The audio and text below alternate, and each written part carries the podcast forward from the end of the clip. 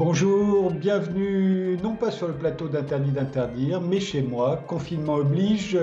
Nous allons consacrer deux émissions à la Seconde Guerre mondiale. On commémore en effet le 8 mai prochain euh, l'anniversaire euh, de la défaite euh, de l'Allemagne nazie. Euh, et ces deux émissions, nous allons les faire avec euh, Jean Lepez, le directeur de la, du magazine Guerre et Histoire, grand historien, notamment qui a écrit beaucoup de livres sur le front de l'Est, mais à qui l'on doit également, avec Olivier Vivorca, les mythes de la Seconde Guerre mondiale, parus chez Perrin. Bonjour, Jean Lepez.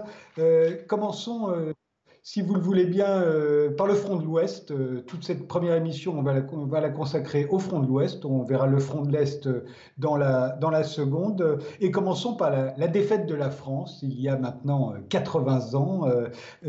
Aujourd'hui, on peut l'expliquer, cette défaite? Oui, oui, bien sûr. Il y aura toujours des désaccords à droite à gauche, mais on sait aujourd'hui, grosso modo, que l'essentiel de, la, catastrophe s'explique par des insuffisances militaires. Et non pas, comme on a voulu le croire à certaines époques, en accusant euh, soit les soldats, hein, euh, la fameuse phrase assassine euh, neuf mois de belote, six, six, semaines de course à pied, hein, l'armée Ladoumec de Céline. Aujourd'hui, plus personne, plus personne ne nie que les soldats, lorsqu'ils ont été commandés et qu'ils sont trouvés dans des conditions proches de celles de leurs aînés, ils se sont bien battus. 60 à 70 000 morts en six semaines, c'est pas rien. On écarte aussi les procès en trahison qui pouvaient être faits à l'extrême droite comme à l'extrême gauche contre le patronat qui aurait saboté la, la, mobilisation industrielle. Ça ne tient pas debout, évidemment, il n'y a pas l'ombre du début d'une preuve. On a écarté également les fautes de la Troisième République dans la mesure où Daladier et Reynaud sont ce qu'ils sont, mais enfin, ils ont pris la décision de faire la guerre et, ils la font. Et il y a déjà longtemps que euh, le travail de Robert Frank avait écarté la responsabilité supposée du Front populaire en montrant que c'était bien lui qui avait lancé l'effort d'armement français. Donc la, la, la, responsabilité de notre effondrement de mai 40 est due essentiellement à des fautes commises par le haut commandement. Euh, Dunkerque, est-ce que c'est un... Est-ce que c'est le moment où, euh, où, Hitler aurait pu gagner la guerre et où, euh, et où le allié aurait pu la perdre? Non, si vous voulez, la, le, ce miracle de Dunkerque, c'est une expression d'origine britannique. Euh, les Britanniques ont effectivement, très honnêtement, les Britanniques, les documents font foi, ne pensaient pas récupérer leur corps expéditionnaire. Jusqu'au 27 mai, alors que déjà on embarque depuis 24 heures, Churchill pense qu'il faut faire une croix dessus. Ça n'entame en rien sa détermination à continuer la guerre. Donc au niveau politique, même si la British Expeditionary Force avait été capturée dans son intégralité, ça ne changeait rien du tout. Ça ne changeait même pas dans l'immédiat le, destin de la guerre en Afrique, et notamment la, terrible défaite que vont essuyer les Italiens en, en novembre 1940. Hitler a quand même commis une erreur, c'est incontestable, il aurait mieux valu que les 200 000 soldats britanniques soient derrière les barbelés en Allemagne que euh, sur l'île ou après sur les différents champs de bataille. Mais globalement, ça ne change pas le destin de la Seconde Guerre mondiale. Et en aucun cas, on ne peut dire que si la British Expeditionary Force avait été prisonnière, Hitler aurait gagné la guerre. Ça n'a pas de sens.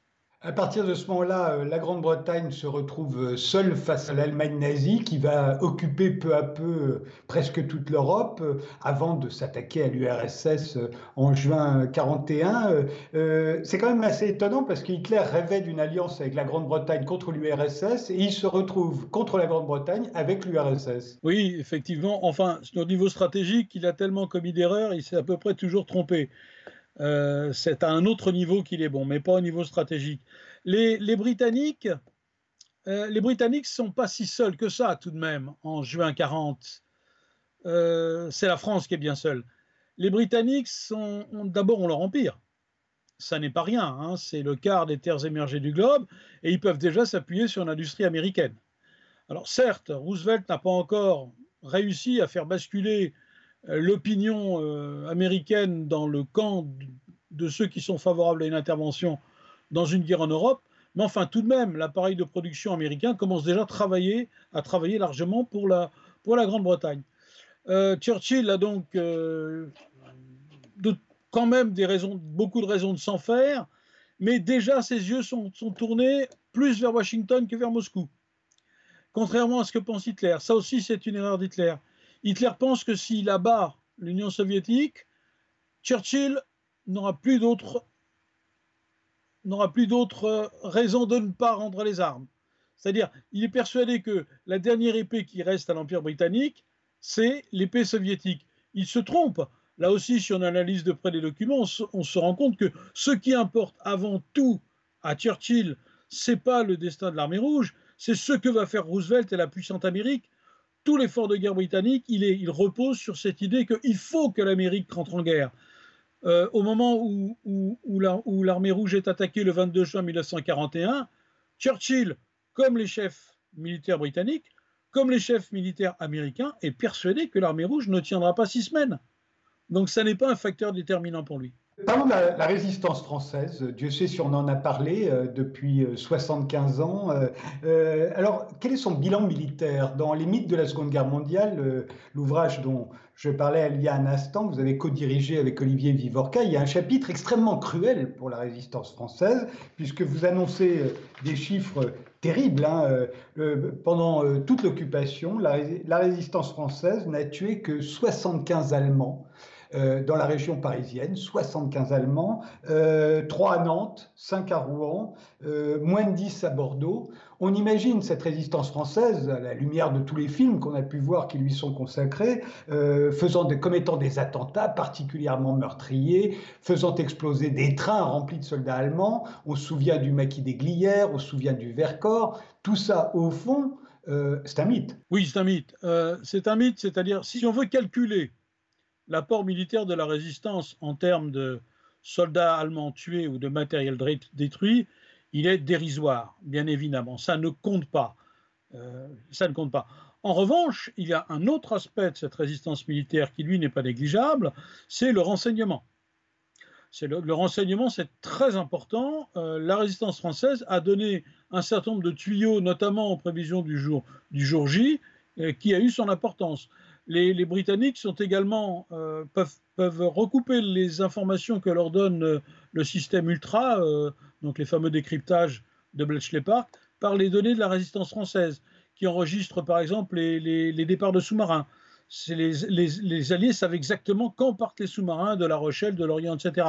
Il y a toujours des oreilles ou un œil de résistant pour, pour traîner et, informer Londres. Ça, c'est quelque chose d'important. Il y a aussi un aspect, un aspect un aspect moral. Les filières de, récupération et d'évasion des pilotes alliés, c'est très important pour les pilotes alliés. Ils ont une chance, une fois euh, abattus au sud de la France, de retrouver, de retrouver euh, les, îles britanniques. Ça aussi, c'est quelque chose qu'il ne, faut pas, euh, qu'il ne faut pas négliger.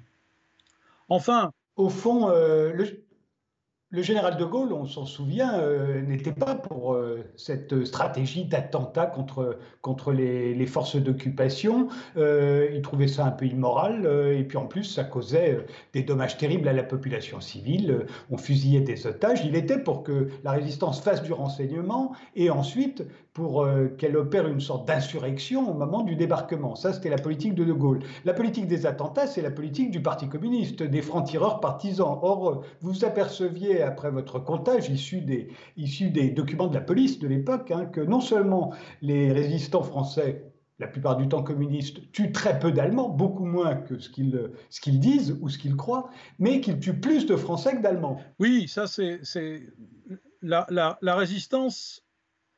C'est une guerre contre les Allemands, mais c'est une guerre entre Français. C'est déjà l'amorce d'une guerre civile. Les bilans, les bilans, on ne peut pas les discuter. Euh, les historiens ont travaillé là-dessus on a effectivement, les Français ont plus tué de Français qu'ils ont tué d'Allemands, mais beaucoup plus. Et je ne parle même pas de, de, de, l'après-débarquement. Hein. Vraiment, entre 40 on ne parle pas de l'épuration. On parle de la période de l'occupation. On a effectivement beaucoup plus euh, descendu de collabos et, que, de, soldats allemands, c'est incontestable. Euh, de, Gaulle, de Gaulle pensait très important euh, l'aspect politique ce dont il avait besoin, lui, c'est que le peuple français se reconnaisse dans les organisations politiques de la résistance qui dépendaient de lui. C'est un combat qui lui semblait absolument central, un combat qui menait, entre parenthèses, en partie contre les communistes eux-mêmes. Il pensait déjà au coup d'après, c'est-à-dire à la libération. Mais encore une fois, s'il s'agit de répéter ici que la résistance militaire française est très très faible en y incluant les maquis, oui, euh, aujourd'hui, il ne faut pas se leurrer, c'est le cas. Vous savez, même dans les pays où cette résistance militaire a été supposée être la plus forte, je pense notamment à la Pologne, à la Yougoslavie et à l'Union soviétique, ça reste militairement un facteur négligeable. Qu'en est-il du sort des, Juifs euh, en France? Euh, comparé évidemment aux pays voisins occupés également par l'Allemagne C'est l'affaire du verre à moitié vide ou à moitié plein, ou plus exactement au quart vide et aux trois quarts plein. De tous les juifs qui vivent en France, dont une majorité, mais pas tous loin d'as, sont français de nationalité, les trois quarts vont échapper à la déportation et à la mort, ce qui signifie, ipso facto, qu'un quart mourra dans les camps nazis ou au cours des transports ou dans les différents prisons et camps d'internement. Si l'on compare avec les principaux pays d'Europe, la France s'en tire évidemment extrêmement bien. On a souvent mis en avant des facteurs de type géographique. Notre pays est, euh, très grand. Il est, il est très grand euh, par rapport à la quantité d'Allemands qui l'occupent. 550 000 km, c'est pas si simple pour l'occupant allemand de le quadriller. La zone sud n'est pas occupée jusqu'en novembre 1942 on sait qu'elle assurera un refuge provisoire, mais un refuge tout de même, à des dizaines de milliers de juifs français. Mais ce facteur géographique n'est pas déterminant. Ce qui semble déterminant au vu des derniers travaux des historiens français, notamment de Jacques Semelin, c'est que dans leur effort pour se sauver, les juifs français et les juifs qui vivaient en France et qui n'étaient pas français ont rencontré un milieu favorable à leurs efforts. Je le répète, ils se sont sauvés eux-mêmes. Mais leurs efforts auraient été vains dans un autre milieu. Leurs efforts ont porté leurs fruits parce que la société française, dans son immense majorité, à partir de 1941, n'est pas du tout favorable à la politique antisémite du maréchal Pétain.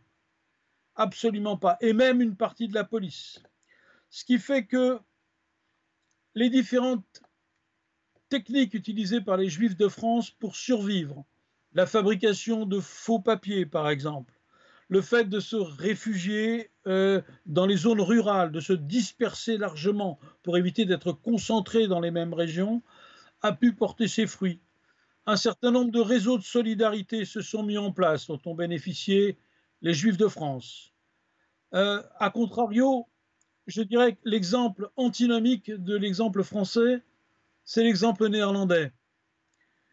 La communauté juive d'Amsterdam, notamment, puisque c'était la plus importante, vivait refermée sur elle-même. Il y avait relativement peu de contact avec, avec la, communauté, la communauté hollandaise. Ce qui fait que lorsque les Allemands occupent les pays en mai 1940, les Juifs vont être une proie facile. Ils vivent dans leur quartier. Ils sont très facilement dénombrés. Et ils ne pourront pas compter sur la solidarité de leurs concitoyens parce que les réseaux nécessaires n'ont pas été mis en place.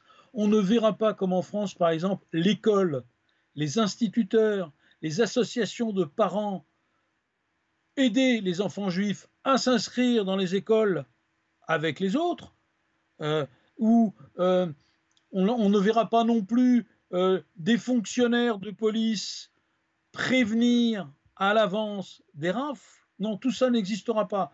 Je dirais que c'est un petit peu la rançon de la politique communautaire de ce point de vue-là qui s'est imposée dans la Hollande, dans les Pays-Bas de l'entre-deux-guerres.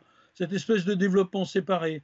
On n'est pas antisémite, mais enfin les juifs vivent entre eux, les néerlandais chrétiens vivent entre eux. En France, vous le savez, le maître mot de la République, ça a toujours été l'assimilation, l'intégration complète.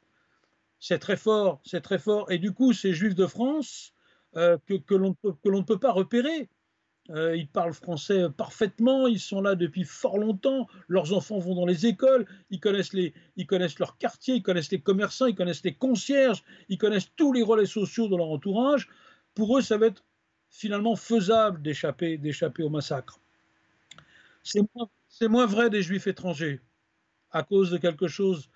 Euh, ben, c'est tout simplement parce qu'ils sont arrivés très tard, ils ont gardé un accent très fort et ils restent concentrés notamment dans des quartiers de Paris, fixés autour de métiers traditionnels chez eux. Et évidemment, ils, ont, ils, ont, ils disposent beaucoup moins de ces relais d'intégration dans la population française. Et euh, cette figure euh, euh, dont on a souvent parlé, le roi du Danemark arborant l'étoile jaune, le jour où celle-ci est imposée aux, juifs danois. Est-ce que c'est vrai? Alors ça, ça, semble un mythe.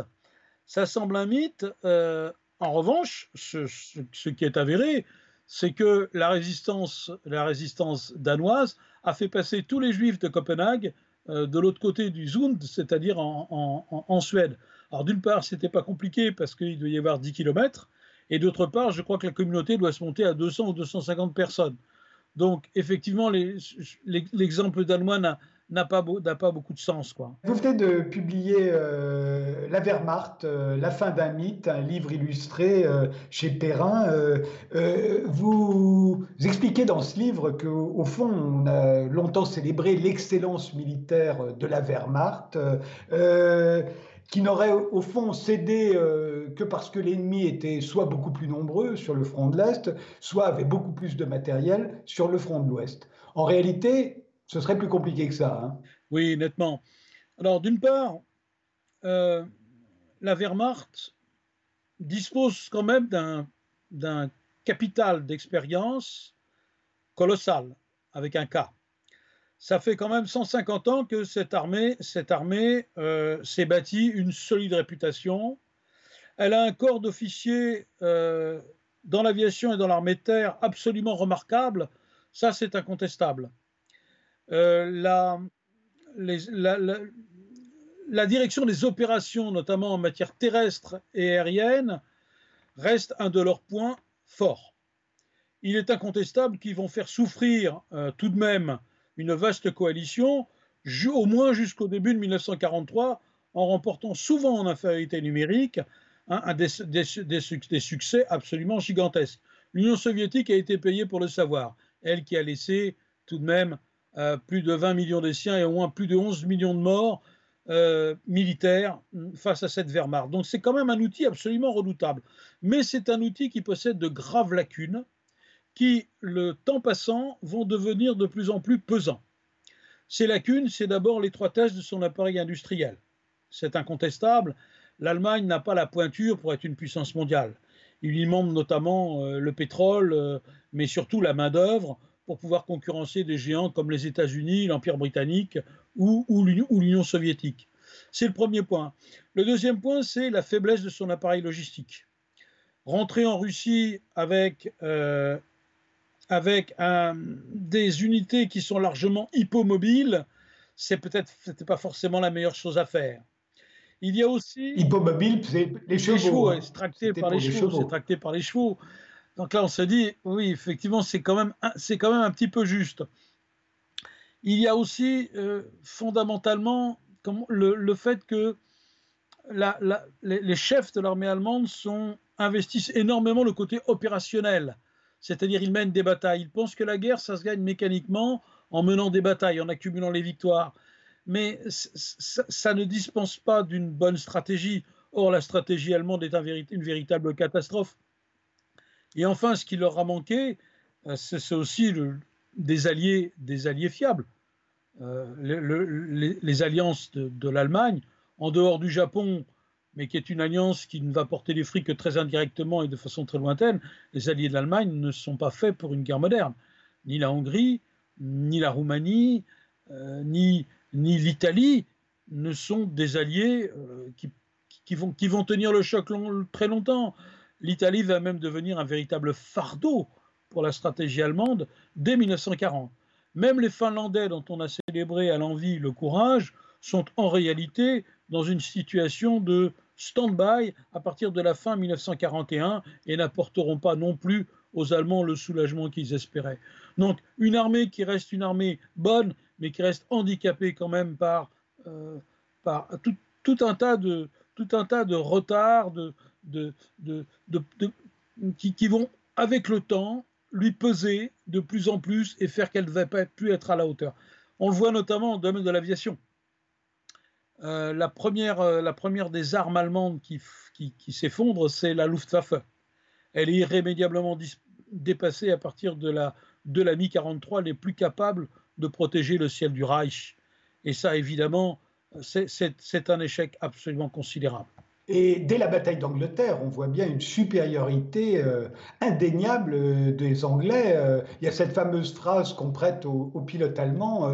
on leur demandait qu'est-ce qu'il vous faudrait pour battre les Anglais et ils auraient répondu des Spitfire. Donc dès la bataille d'Angleterre, au fond, il y a une infériorité de la part des Allemands dans le domaine de l'aviation. Alors, c'est une infériorité qui ne tient pas en matériel parce que le, le Messerschmitt 109 euh, dans, les variantes 40 et 40, 1940 et 1941 est un appareil remarquable et qui tient tout à fait, tout à fait le coup face au Spitfire.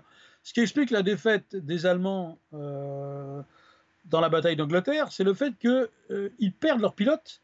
Quand un pilote est abattu au-dessus de l'Angleterre, c'est un pilote perdu. Alors que les pilotes britanniques, eux, récupèrent tous leurs pilotes, puisque leurs pilotes sont abattus au-dessus de chez eux ou au-dessus de la Manche et la Royal Navy va les chercher. Donc ça, c'est le facteur, c'est le facteur le, absolument le, plus important. Le deuxième facteur important, c'est évidemment que les Anglais ont une longueur d'avance en matière de détection électromagnétique. Ils voient venir les Allemands, et ça, les Allemands ont quand même, ils les voient venir avec une demi-heure d'avertissement préalable, ce qui suffit pour faire décoller les chasseurs. Non, la Luftwaffe va s'user. Elle va s'user au cours des années parce qu'elle intervient partout, qu'elle se disperse, qu'elle fait de mauvais choix techniques, qu'elle, euh, opérationnellement, elle est de plus en plus soumise à la demande de l'armée de terre, elle n'arrive plus à développer une politique autonome. Par exemple, ils sont, la Luftwaffe n'a jamais été capable de développer, un bombardier stratégique, comme les fameuses forteresses volantes ou les, ou ou les Lancaster et Wellington britanniques. Ça, elle n'a jamais su le faire. Et puis, le temps passant, toutes les difficultés vont s'abattre sur cette Luftwaffe, et notamment de plus en plus le manque de carburant et le manque de temps pour entraîner les pilotes. Ils démarrent la guerre en 39-40 avec la, même, la même capacité à entraîner leurs pilotes que les Britanniques, le même nombre d'heures. Deux ans plus tard, ça n'est plus que la moitié du même nombre d'heures. Et une année encore plus tard, en 1944, les Allemands passent quatre fois moins de temps à former leurs pilotes que les Britanniques ou les Américains. Et je crois que toute la différence est là. Restons sur la Wehrmacht un instant. Euh, on la trouve formidablement bien équipée en, mai-juin 40, au moment de la bataille de France. On envie euh, l'équipement euh, des soldats allemands quand on voit celui des soldats français. Alors d'abord, est-ce que c'était vraiment le cas? Et est-ce que c'est encore le cas à la fin de la guerre, notamment quand ils se battent contre les Russes? L'armée allemande, allemande de 1940, finalement, les Français la connaissent surtout par les actualités qu'ils verront après, les fameux Deutsche Wochenschau, qui sont euh, diffusés obligatoirement dans toutes les salles de cinéma avant la projection du grand film. Ces actualités, euh, pour l'Allemagne évidemment, ces actualités montrent ce que veut bien montrer Goebbels, c'est-à-dire la partie la plus moderne de l'armée allemande, qui représente c'est-à-dire une dizaine de divisions Panzer et quelques divisions euh, motorisées peut-être 10%. Mais la réalité, c'est que cette armée allemande de 40, elle ressemble beaucoup à l'armée française. Les divisions d'infanterie marchent à pied. Les canons de 76 mm sont tractés par des chevaux, comme notre infanterie. Si vous mettez côte à côte les divisions motorisées, pleinement motorisées de l'armée française, vous trouvez à peu près le même nombre que celles qui sont motorisées du côté de l'armée allemande. Ça n'est pas véritablement la différence en termes de quantité et de qualité de matériel qui a qui a, précipité la chute de la France en 1940. Ça aussi, c'est une idée dont il faut revenir, même s'il est certain que la France avait un certain nombre de, de, points faibles, notamment dans l'aviation. Euh, un mot sur euh, l'Italie. Euh, Hitler a-t-il surestimé la puissance militaire italienne? Oui. C'est une de ses grandes erreurs. Il va se rendre compte que petit à petit, il s'est même trompé sur le statut de Mussolini. Il a vu dans Mussolini son alter ego. Il pensait que c'était le fureur des Italiens. En réalité, ça n'était que le premier ministre du roi Victor Emmanuel III. Et quand il va à Rome en 1938, il est stupéfait de voir que même du point de vue de l'étiquette, Mussolini ne vient pas au premier rang. Ça déjà, c'est un, choc pour lui. La, deuxième chose qu'il a abusé, c'est l'activisme militaire de Mussolini. Mussolini, on a l'impression qu'il est partout. En 1935, il attaque l'Abyssinie, donc euh, l'Éthiopie. En 1936, il envoie un corps, un corps expéditionnaire très puissant aider, les franquistes. En 1939, il attaque l'Albanie. Et c'est en 1940 que les yeux d'Hitler vont souffrir quand il attaque la France dans les Alpes. Quand Mussolini attaque la France le 10 juin et qu'il ne parvient à rien. Et quelques mois plus tard, en Grèce et simultanément en Afrique, Mussolini va essuyer alors là deux, défaites incontestables qui vont permettre définitivement à Hitler de comprendre que décidément c'est pas un cadeau qu'il a, c'est pas un cadeau qu'il s'est fait à lui-même en choisissant, euh, en choisissant cette, alliance italienne. Et d'autre part, tous ces services de renseignement lui font remonter que ni la guerre, ni l'alliance avec l'Allemagne nazie ne sont populaires en Italie. Au fond, cette alliance, elle repose essentiellement sur les rapports personnels entre le Führer et le Duce. Ça ne suffit pour faire une bonne alliance. On fait une pause euh, de quelques instants. Euh, Jean Lopez, on se retrouve juste après.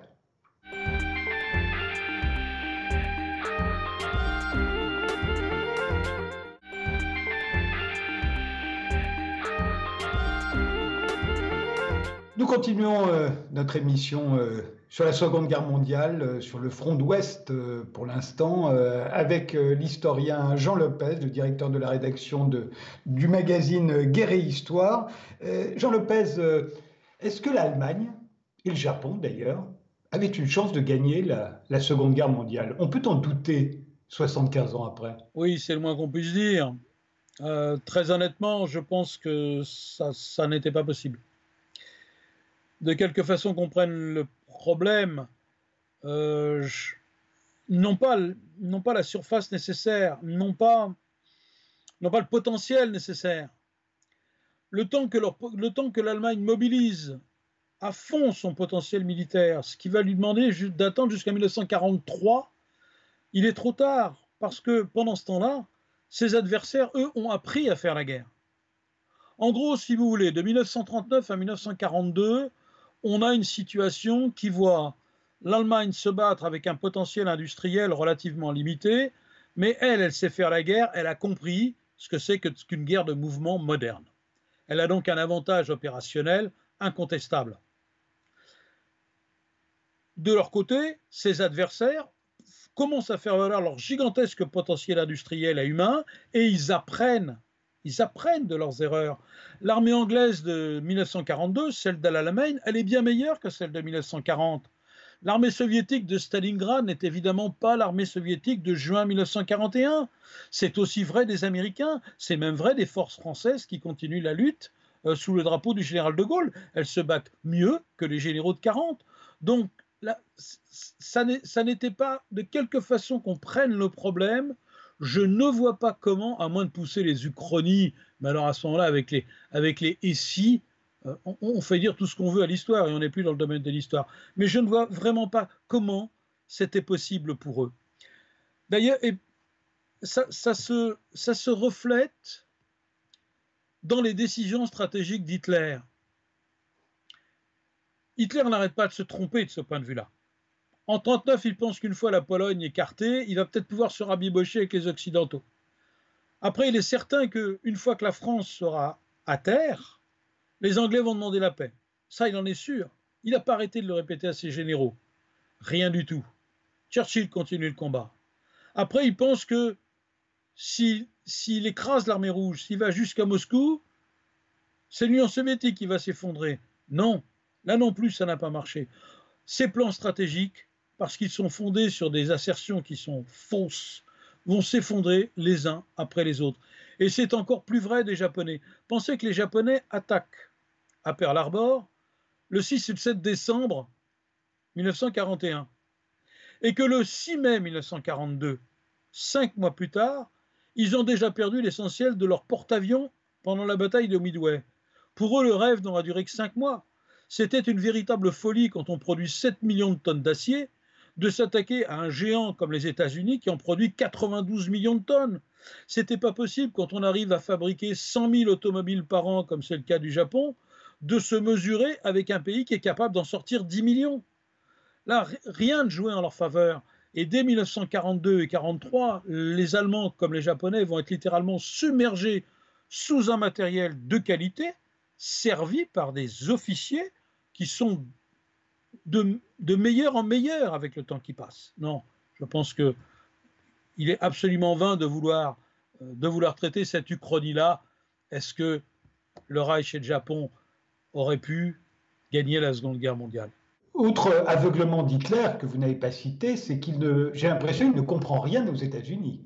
Il les sous-estime totalement sur le plan militaire. Il leur déclare la guerre après Pearl Harbor euh, parce qu'il est allié avec les Japonais. je ne pense pas qu'il ait conscience au moment où il déclare la guerre qu'il déclare la guerre à un géant. Et alors qu'il est déjà en guerre contre un autre géant à ce moment-là qui est l'Union soviétique. Ce problème est discuté même par les historiens allemands parce qu'on va trouver dans les propos d'Hitler, vous savez, les propos d'Hitler varient sans arrêt d'un jour à l'autre en fonction de son interlocuteur. On va trouver des affirmations de, mépris face aux soldats américains, qui ne sont pas capables de mourir, à la différence des soldats allemands, et en même temps une certaine déférence vis-à-vis du potentiel industriel américain. Il a dans son entourage un certain nombre d'hommes, je pense notamment à, à qui est euh, un des hauts responsables opérationnels de, de l'OKV, le haut commandement de la Wehrmacht, il a des hommes qui connaissent bien les États-Unis et son appareil industriel. Donc il a d'autres sons de cloche. S'il déclare la guerre aux États-Unis le 11 décembre 1941, c'est parce qu'il cherche une stratégie de rechange après son échec devant Moscou, et il pense que la meilleure façon de tenir en, de tenir en lisière les États-Unis, c'est de leur mettre le Japon dans les pattes. Donc quand le Japon attaque les États-Unis, il pense dissuader le Japon de rechercher toute forme de compromis avec les États-Unis en épousant sa cause et en déclarant la guerre aux États-Unis. Il brûle ses, ponts, ses vaisseaux derrière lui en quelque sorte. Mais effectivement, il s'est trompé. Il s'est trompé sur notamment la capacité, mais tout le monde s'est trompé. Même Churchill en partie, sur la capacité des États-Unis à mener deux guerres en même temps. C'était pas évident de pouvoir battre à la fois le Japon et, l'Allemagne en même temps. C'est-à-dire en faisant porter à la fois son effort dans l'Atlantique et dans le Pacifique, à la fois son effort euh, euh, au, service de la machine de guerre américaine, mais en même temps inondé de matériel de guerre la Grande-Bretagne, la France libre, la Chine de Chiang Kai-shek et l'Union soviétique de Staline. Tous ces paris multiples, les Américains les ont tenus de façon extraordinaire. Honnêtement, je ne connais personne qui ait projeté une situation pareille dans toutes les prévisions des années 30. Je crois que ça reste une des grandes surprises de la Seconde Guerre mondiale qu'on n'a pas assez souligné. Vous avez dit que Hitler s'est pratiquement toujours trompé sur le plan stratégique. Euh, où est-il euh, bon, en revanche euh, Sur le plan de la tactique militaire, par exemple? Alors, tactiquement, il n'a il pas eu la formation. Hein, c'est quand même un caporal de la Première Guerre mondiale mais il a, a un sens assez sûr euh, au niveau opérationnel. Euh, je pense que c'est dicté par un certain nombre d'impératifs politiques chez lui. Vous savez, euh, en 1939, quand la France et l'Angleterre déclarent la guerre à l'Allemagne, les généraux allemands sont terrorisés. Ils ne sont pas sûrs du tout qu'ils qu'ils vont pouvoir battre l'armée française. D'autant plus qu'il rentre dans la guerre avec le vieux plan Schlieffen de 1914. J'exagère à peine. Mais le plan originel, il est euh, d'envahir par la Belgique, passer par la Belgique et ensuite foncer sur Paris par le nord. C'est le plan qu'avait utilisé Schlieffen en 1914. Ce plan ne plaît pas à Hitler. Pourquoi il ne plaît pas à Hitler? Pourquoi il est en quête et en recherche d'autre chose? Parce que c'est un plan, il en est certain, qui l'amène dans une guerre longue, une guerre d'attrition. Hitler, c'est l'homme qui est capable de prendre tous les risques, parce qu'il veut toujours aller vite. Il veut battre l'adversaire le plus vite et au moindre coût.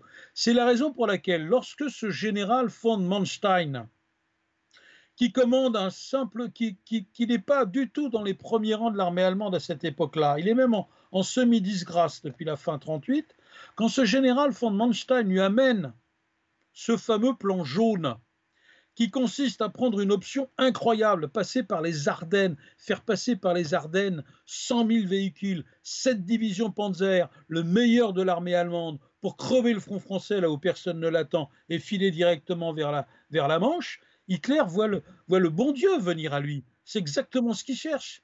Ça répond à à ses attentes politiques. Et j'ajouterais même qu'aujourd'hui, on sait, on a plusieurs déclarations, que cette idée, au départ, c'est aussi celle d'Hitler. Avant même qu'elle naisse chez Manstein, Hitler, alors il ne la développe pas sur, sur une carte, mais il émet cette, cette hypothèse devant ses généraux. Vous êtes sûr que ce n'est pas, pas plutôt par les Ardennes qu'il faudrait passer? Donc il a un, il a un sens opérationnel. Ah oui, c'est incontestable. Il a sa, sa principale qualité, c'est de, de voir les défauts de ses adversaires, de savoir où il faut les frapper. C'est également l'usage de la surprise, de la vitesse, ça, c'est quelque chose qui l'a accompagné dans sa carrière politique et qui va continuer à, l'accompagner par la suite. Il n'empêche que si globalement sur une feuille de papier vous mettez dans la colonne, vous faites une colonne des plus et une colonne des moins, il est certain que euh, globalement Hitler n'a pas rendu que des services à l'armée allemande. Il s'en faut de beaucoup.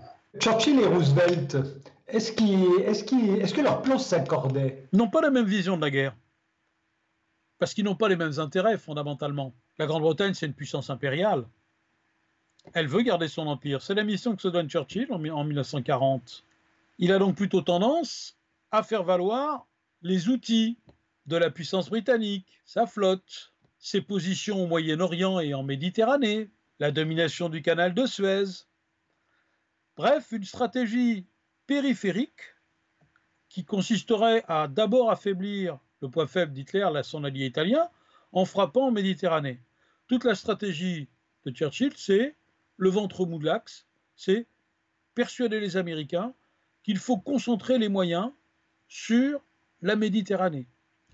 La deuxième arme de Churchill, ce sont les fameux bombardiers Cradimoteurs. Là aussi, il y croit. Il faut mener une guerre d'attrition contre l'Allemagne. Les bombardements de terreur nocturne commencent en 1940 et surtout commencent à s'intensifier à partir du, 31 mai, du 30 mai 1942, lorsque commence le premier raid de 1000 bombardiers contre Cologne. Ça, c'est sa deuxième arme. Les Américains ne voient pas du tout une stratégie indirecte. Ils voient au contraire une stratégie directe, du fort au fort. Quel est le poumon économique de l'Allemagne? Pour eux, c'est la Ruhr. Comment est-ce qu'on arrive le plus vite à la C'est en débarquant dans le nord de la France? Il y a 300 km. Qu'est-ce qu'on va aller faire en Italie? Néanmoins, néanmoins, les positions acquises par les Britanniques la lenteur de la montée en puissance de l'armée américaine amène Roosevelt à accepter cette stratégie indirecte méditerranéenne jusqu'en 1943. Et c'est seulement devant Staline, la scène a dû être cocasse, lors de la conférence de Téhéran à la fin novembre, début décembre 1943, que, alors que Churchill retente le coup de la stratégie méditerranéenne, que là Roosevelt le fêtait en lui disant non, au printemps prochain, on débarque en France. Devant Staline. Hein. Staline est venu pour chercher cette promesse et il repart, ça va d'ailleurs changer la stratégie soviétique, et il repart de Téhéran avec enfin cette victoire de la stratégie rooseveltienne sur celle, de, Churchill. Et si on réfléchit quand même, on comprend aussi que c'était l'intérêt de Staline parce que une stratégie méditerranéenne, ça veut dire éventuellement un débarquement dans les Balkans, un débarquement britannique et américain dans les Balkans. Or, dans, dans les objectifs de guerre de Staline, il y a euh, il y a quand même le retour, le retour d'une zone de domination soviétique sur les Balkans. Il préfère voir les Américains débarquer en Normandie. Il n'a pas de revendication sur la Normandie. Ça ne l'intéresse pas. Plutôt que de les voir s'amuser à, courir l'aventure dans les Balkans. Donc ça l'arrange, ça correspond en même temps à la vision de la guerre de Roosevelt. Finalement, le grand perdant, c'est Churchill qui, à partir de ce moment-là, va vraiment avoir l'impression que face aux deux grands, il est assis sur un petit strapontin. On reviendra sur euh, Staline dans notre prochaine émission consacrée au front de l'Est. Euh, revenons un instant sur De Gaulle. On a l'impression que le général De Gaulle est d'une j'allais dire, d'une extra-lucidité extraordinaire en, juin 40. Euh, euh, il comprend que rien n'est joué, que la, guerre n'a été qu'une bataille en France, euh, que tout est encore à faire. On voit très bien aussi qu'il comprend que l'Union soviétique, à un moment, se retrouvera face à l'Allemagne, que l'Amérique rentrera dans le jeu. On a l'impression qu'il comprend tout à ce moment-là, bien avant la plupart de nos compatriotes à l'époque. Il suffit de relire, c'est vrai que c'est assez extraordinaire et vous avez raison, ça n'est pas assez souvent soulevé. Il suffit de relire les différents appels lancés de Londres au mois de juin, pas seulement celui du 18, et on est stupéfait de la qualité de sa vision stratégique. Quand il dit cette, cette guerre est une guerre mondiale, la France n'a perdu qu'une bataille et n'a pas perdu la guerre. Cette guerre est une guerre mondiale il existe de par le vaste monde des forces immenses qui n'ont pas encore donné. Et il pense évidemment à celle de l'Amérique, mais il sait aussi qu'un jour le torchon brûlera entre Hitler et Staline. Donc, bien entendu, il a une vision stratégique assez, extraordinaire. Ce qui est terrible, c'est que cette vision stratégique, euh, elle était aussi chez Paul Reynaud. Mais il a manqué le caractère à Reynaud? Il a manqué le caractère et il était pris par ses vilaines habitudes politiciennes. Et le 16 juin 1940, il aurait pu, là je vais faire du, du ici, il aurait pu peut-être faire valoir cette vision stratégique parce que lui aussi était persuadé que la France avait des atouts de puissance mondiale, sa flotte, son empire, son or. Rien n'était joué avec la bataille de France, sauf qu'il a voulu, il a voulu filauder avec Pétain, c'est lui qui s'est fait avoir. Tout ça pour vous dire que De Gaulle n'était pas le seul. Mais en tout cas, c'est vrai que sa, sa, vista stratégique est proprement extraordinaire. Il faut rappeler que Paul Reynaud était le dernier président du Conseil euh, avant, euh, avant, avant Philippe Pétain. Avant Maréchal Pétain. La France, est-ce qu'elle joue un rôle dans la victoire finale? Ce serait faire insulte euh, aux 200 000 soldats français qui sont morts de prétendre le contraire. Ce qu'ont fait Leclerc et Delatte de Tassigny en 44 et en 45 mérite le respect, c'est incontestable. Mais combien de divisions? Bien sûr que nous avons fait tout ce que nous avons pu pour soutenir l'effort de guerre allié jusqu'à la fin, pour que, comme disait De Gaulle, la France figure au rang des vainqueurs. C'est incontestable.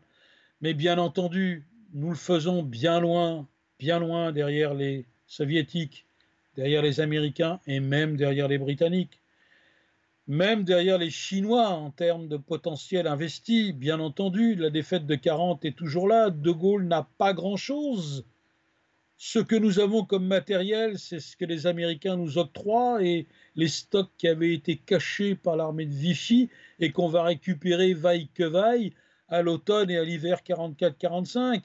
Mais si vous voulez me faire dire ce que je n'ai pas envie de dire, je vais quand même le dire les Alliés auraient de toute façon obtenu le même résultat sans la France. Alors comment expliquez-vous que nous nous retrouvons tout de même à la fin euh, assis avec les vainqueurs? Nous ne sommes pas à Yalta, où on croit, ou en tout cas le général de Gaulle va nous faire croire qu'on s'est partagé le monde. Nous ne sommes pas à Téhéran, dont vous parliez tout à l'heure. Nous ne sommes invités nulle part. Euh, nous avons été vaincus d'une manière terriblement humiliante en 1940. Nous n'avons joué qu'un rôle euh, symbolique, on va dire, euh, dans cette Seconde Guerre mondiale à partir de là. Et pourtant, nous avons non seulement euh, une zone d'occupation à Berlin, euh, mais nous siégeons au, Conseil de sécurité de l'ONU. Nous faisons partie des quatre vainqueurs de la Seconde Guerre mondiale. Il y aura des juges français au tribunal de Nuremberg. Comment? Pourquoi? Pourquoi est-ce que Staline, Roosevelt nous ont fait ce cadeau? Alors, bien entendu, on n'écartera pas le miracle du général de Gaulle, c'est-à-dire sa capacité à, en tout lieu et à tout moment, à faire entendre la voix de la France. Ça, c'est incontestable. Mais on doit une fière chandelle à Churchill en réalité. Parce que Churchill, euh, à partir de 1944, se projette dans cette Europe d'après-guerre. Et il sait bien, Churchill, il connaît ses Américains, il les connaît bien, sa mère était américaine. Churchill, il sait que les Américains ne vont pas rester en Europe. D'abord parce qu'on pense que la guerre au Japon va durer plus longtemps, et on n'a jamais vu une armée américaine s'installer longtemps en occupation. Le précédent 1918-19 est dans tous les esprits. Ça veut dire quoi concrètement? Ça veut dire que l'Angleterre va se retrouver seule face à une puissance qui va dominer la moitié du continent, l'Union soviétique. L'Angleterre sait qu'elle n'est pas de taille. Donc, Churchill va tout faire pour jouer la carte française face à deux hommes qui lui étaient hostiles. Hein. Staline comme Roosevelt n'étaient pas les amis de De Gaulle. Mais c'est, c'est quand même Churchill, et ça De Gaulle lui rendra hommage aussi.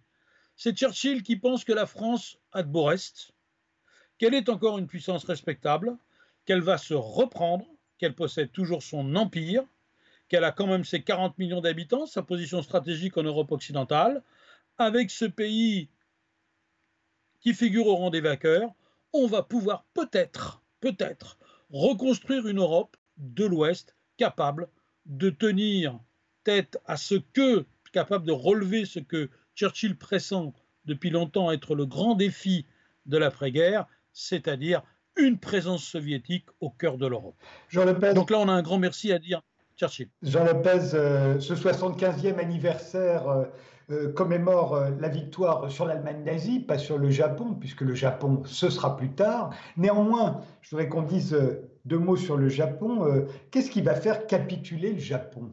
Est-ce que c'est la bombe les deux bombes atomiques que les Américains euh, lancent euh, sur euh, Hiroshima d'abord, sur Nagasaki ensuite, ils l'ont toujours dit, les Américains. Ils ont dit, c'est parce qu'on a lancé ces deux bombes que le Japon avait capitulé. Si on ne l'avait pas fait, il aurait fallu conquérir l'île rue par rue, appartement par appartement quasiment.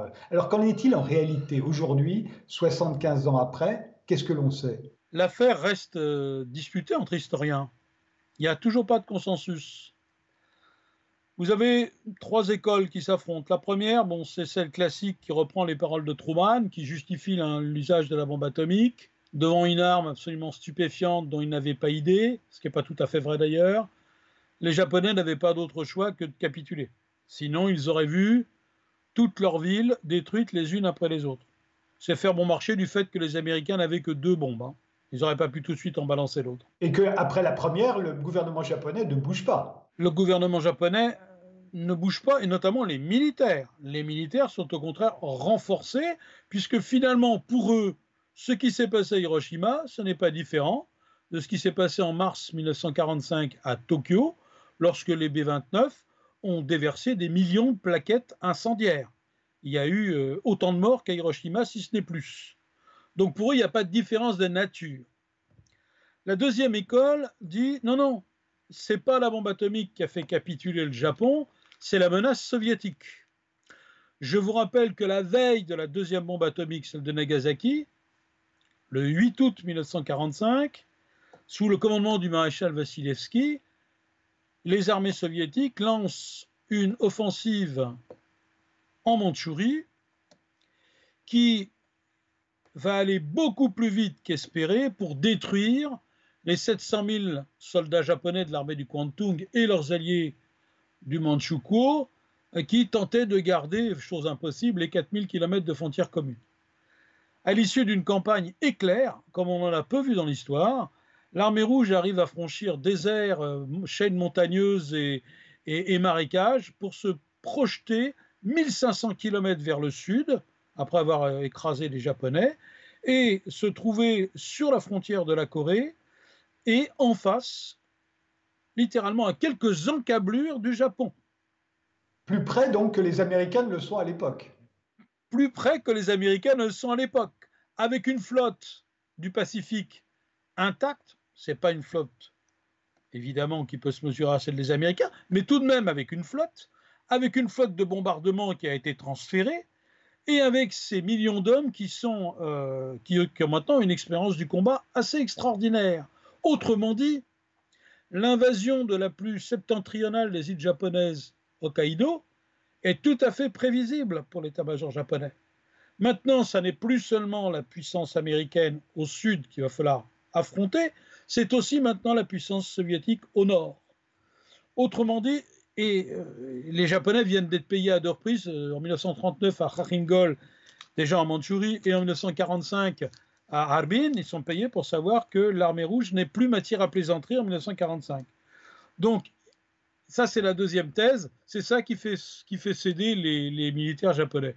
Moi, je suis le tenant de la thèse du bon sens, la troisième, qui consiste à dire les Japonais ont pesé le poids exorbitant de ces deux menaces et ont finalement accepté ce qui était pour eux l'inacceptable, à savoir se rendre aux Américains.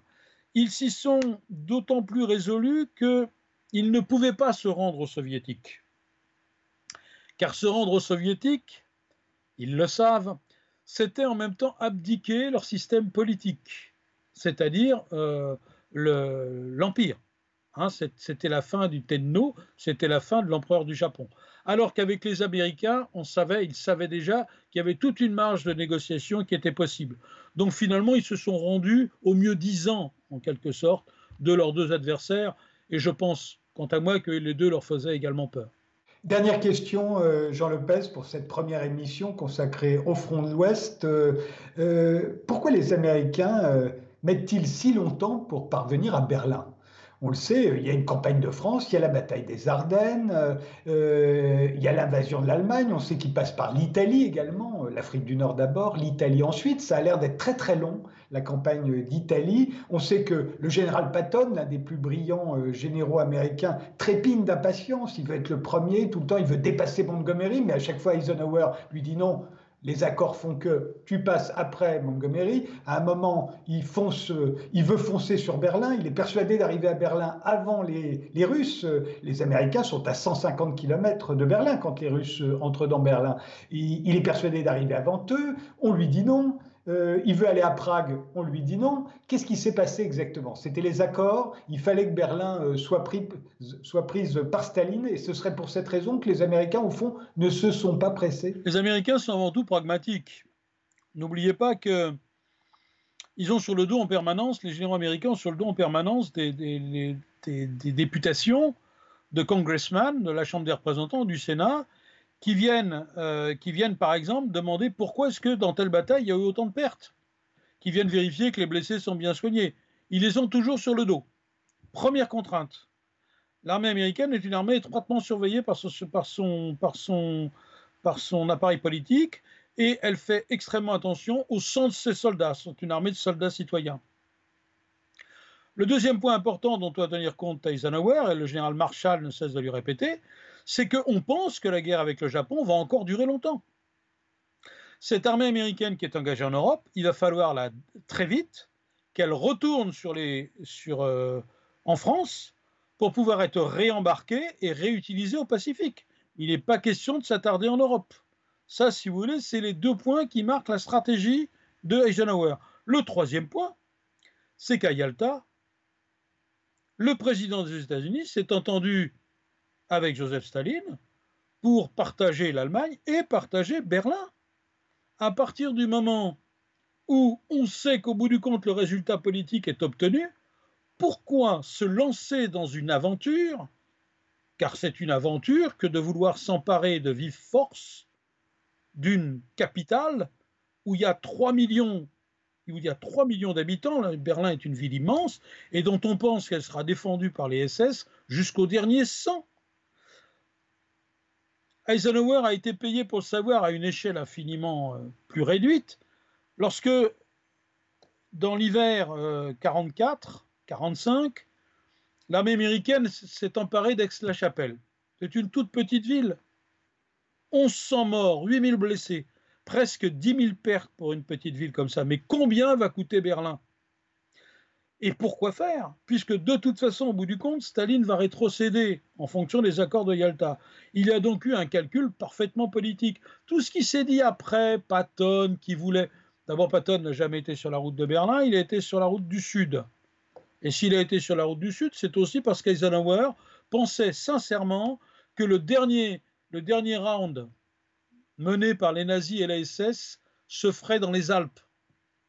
C'est la Alpenfestung, c'est cette espèce de tarte à la crème qui a été inventée par Goebbels pour faire peur aux Alliés, qui consistait à dire mais nous, le Troisième Reich, il va durer encore une éternité sur la forteresse alpine parce que personne ne viendra nous chercher là-bas. Autour de Berchtesgaden, on a avec des, des, terrains d'aviation enterrés, des usines enterrées, plusieurs centaines de milliers d'hommes, des dépôts de milliers. En fait, il n'y avait rien du tout. Mais Roosevelt et les services américains y ont cru à ce bobard. C'est la raison pour laquelle les armées américaines ont tourné vers le sud. Hein. Berlin, euh, Berlin face à ça. Euh. Donc des motifs politiques, la volonté d'épargner le sang des soldats et ce bobard de la forteresse des Alpes, à mon avis, explique suffisamment bien l'attitude d'Eisenhower. Tout le reste, c'est spéculation de l'époque de la guerre froide. Merci Jean Lopez. Euh, ici se termine euh, cette première émission consacrée à la Seconde Guerre mondiale, le front de l'Ouest. On se donne rendez-vous euh, pour la prochaine, consacrée au front de l'Est, toujours avec Jean Lopez. Merci de nous avoir suivis.